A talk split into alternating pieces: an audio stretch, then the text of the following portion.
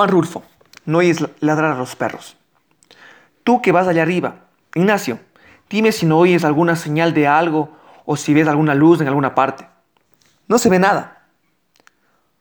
Ya debemos estar cerca. Sí, pero no se ve nada. Mira bien, no se ve nada. Pobre de ti, Ignacio. La sombra larga y negra de los hombres siguió moviéndose de arriba abajo, trepándose las piedras, disminuyendo y creciendo según avanzaba por la orilla del arroyo.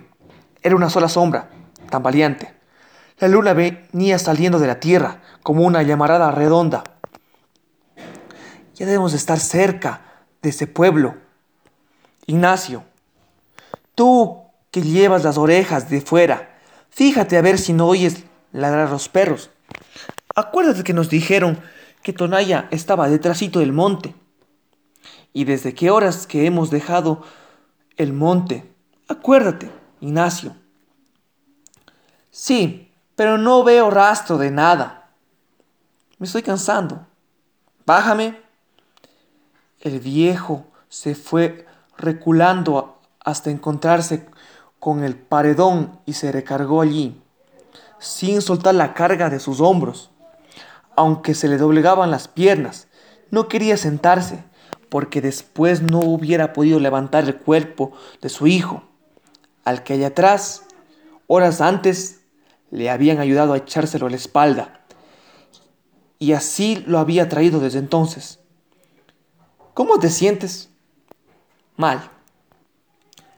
Hablaba poco, cada vez menos. En ratos parecía dormir, en ratos parecía tener frío, temblaba. Sabía cuando le agarraba a su hijo el temblor por las sacudidas que le daba, y porque los pies se le encajaban en los ijares como espuelas. Luego las manos del hijo, que traía trabadas en su pescuezo, le zarandeaban la cabeza como si fuera una sonaja. Él apretaba los dientes para no morderse la lengua, y cuando acababa aquello le preguntaba, ¿Te duele mucho? Algo, contestaba él. Primero le había dicho, apéame aquí, déjame aquí, vete tú solo, yo te alcanzaré mañana o cuando me reponga un poco. Se lo había dicho como cincuenta veces. Ahora ni siquiera eso decía. Allí estaba la luna, enfrente de ellos. Una luna grande y colorada que les llenaba de luz los ojos y que estiraba y oscurecía más su sombra sobre la tierra. No veo ya por dónde voy, decía él, pero nadie le contestaba. El otro iba allá arriba, todo iluminado por la luna, con su cara descolorida, sin sangre, reflejando una poca luz. Y él acá abajo. ¿Me oíste, Ignacio? Te digo que no veo bien. Y el otro se quedaba callado. Siguió caminando, a tropezones. Encogía el cuerpo y luego se enderezaba para volver a tropezar de nuevo. Este no es ningún camino. Nos dijeron que detrás del cerro estaba Tonaya. Y hemos pasado el cerro y Tonaya no se ve, ni se oye ningún ruido que nos diga que está cerca. ¿Por qué no quieres decirme que ves? Tú que vas allá arriba, Ignacio, bájame, padre. ¿Te sientes mal? Sí, te llevaré a Tonaya a como dé lugar. Allí encontraré quien te cuide. Dicen que allí hay un doctor. Yo te llevaré con él. Te he traído cargando desde hace horas y no te dejaré tirado aquí para que acaben contigo quienes sean. Se tambaleó un poco, dio dos o tres pasos de lado y volvió a interesarse. Te llevaré a Tonaya. Bájame. Su voz se hizo quedita, apenas murmurada. Quiero acostarme un rato. Duérmete allí, arriba. Al cabo te llevo bien agarrado. La luna iba subiendo, casi azul, sobre un cielo claro. La cara del viejo, mojada en sudor, se llenó de luz. Escondió los ojos para no mirar de frente, ya que no podía agachar la cabeza agarrotada entre las manos de su hijo. Todo esto que hago, no lo hago por usted, lo hago por su difunta madre, porque usted fue su hijo. Por eso lo hago. Ella me reconvendría si yo lo hubiera dejado tirado allí, donde lo encontré, y no lo hubiera recogido para llevarlo a que lo curen, como estoy haciendo. Es ella la que me da ánimos, no usted, comenzando porque usted no le debo nada que más que puras dificultades, puras mortificaciones, puras vergüenzas. Sudaba al hablar pero el viento de la noche le secaba el sudor y sobre él sudor seco volvía a sudar. Me desencaré, pero llegaré con usted a Tonaya para que le alivien esas heridas que le han hecho. Y estoy seguro de que cuando usted se sienta bien, volverá a esos malos pasos. Eso ya no me importa. Con tal que se vaya lejos, donde yo no lo vuelva, vuelva a saber de usted con tal de eso, porque para mí usted ya no es mi hijo. He maldecido la sangre que usted tiene de mí.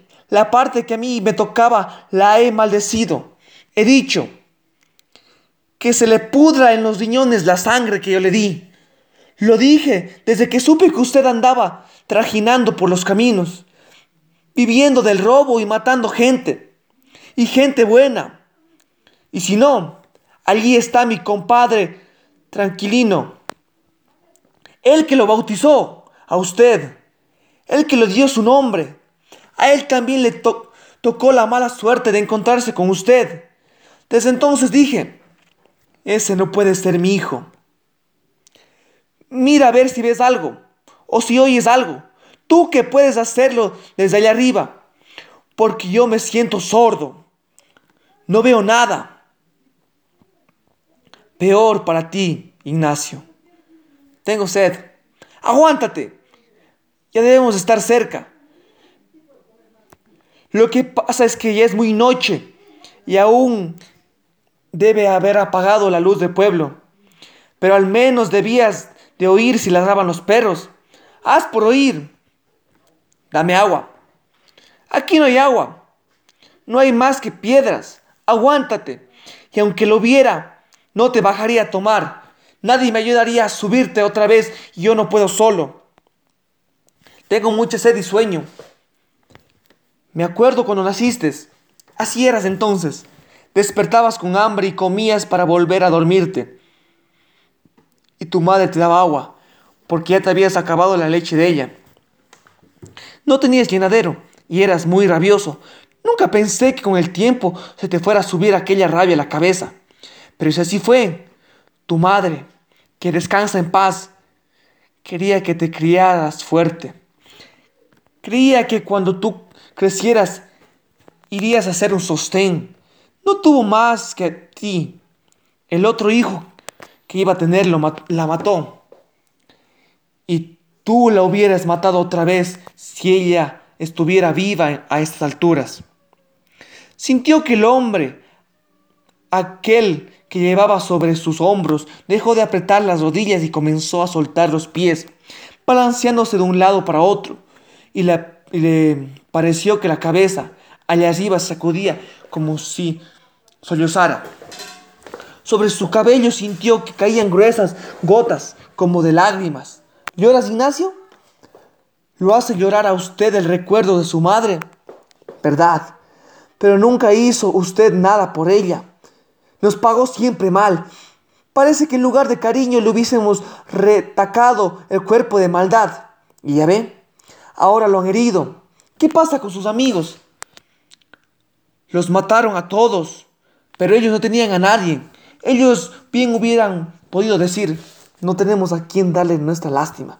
Pero usted, Ignacio, allí ya el pueblo vio brillar los tejados bajo la luz de la luna tuvo la impresión de que los aplastaba el peso de su hijo al sentir que las corvas se le doblaban en el último esfuerzo.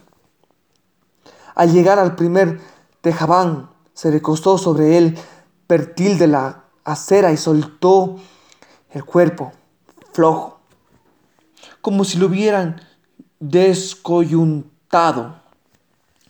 Destrabó difícilmente los dedos con que su hijo había venido sosteniéndose de su cuello y, al quedar libre, oyó cómo por todas partes ladraban los perros. ¿Y tú no los oías, Ignacio? dijo. No me ayudaste ni siquiera con esa esperanza.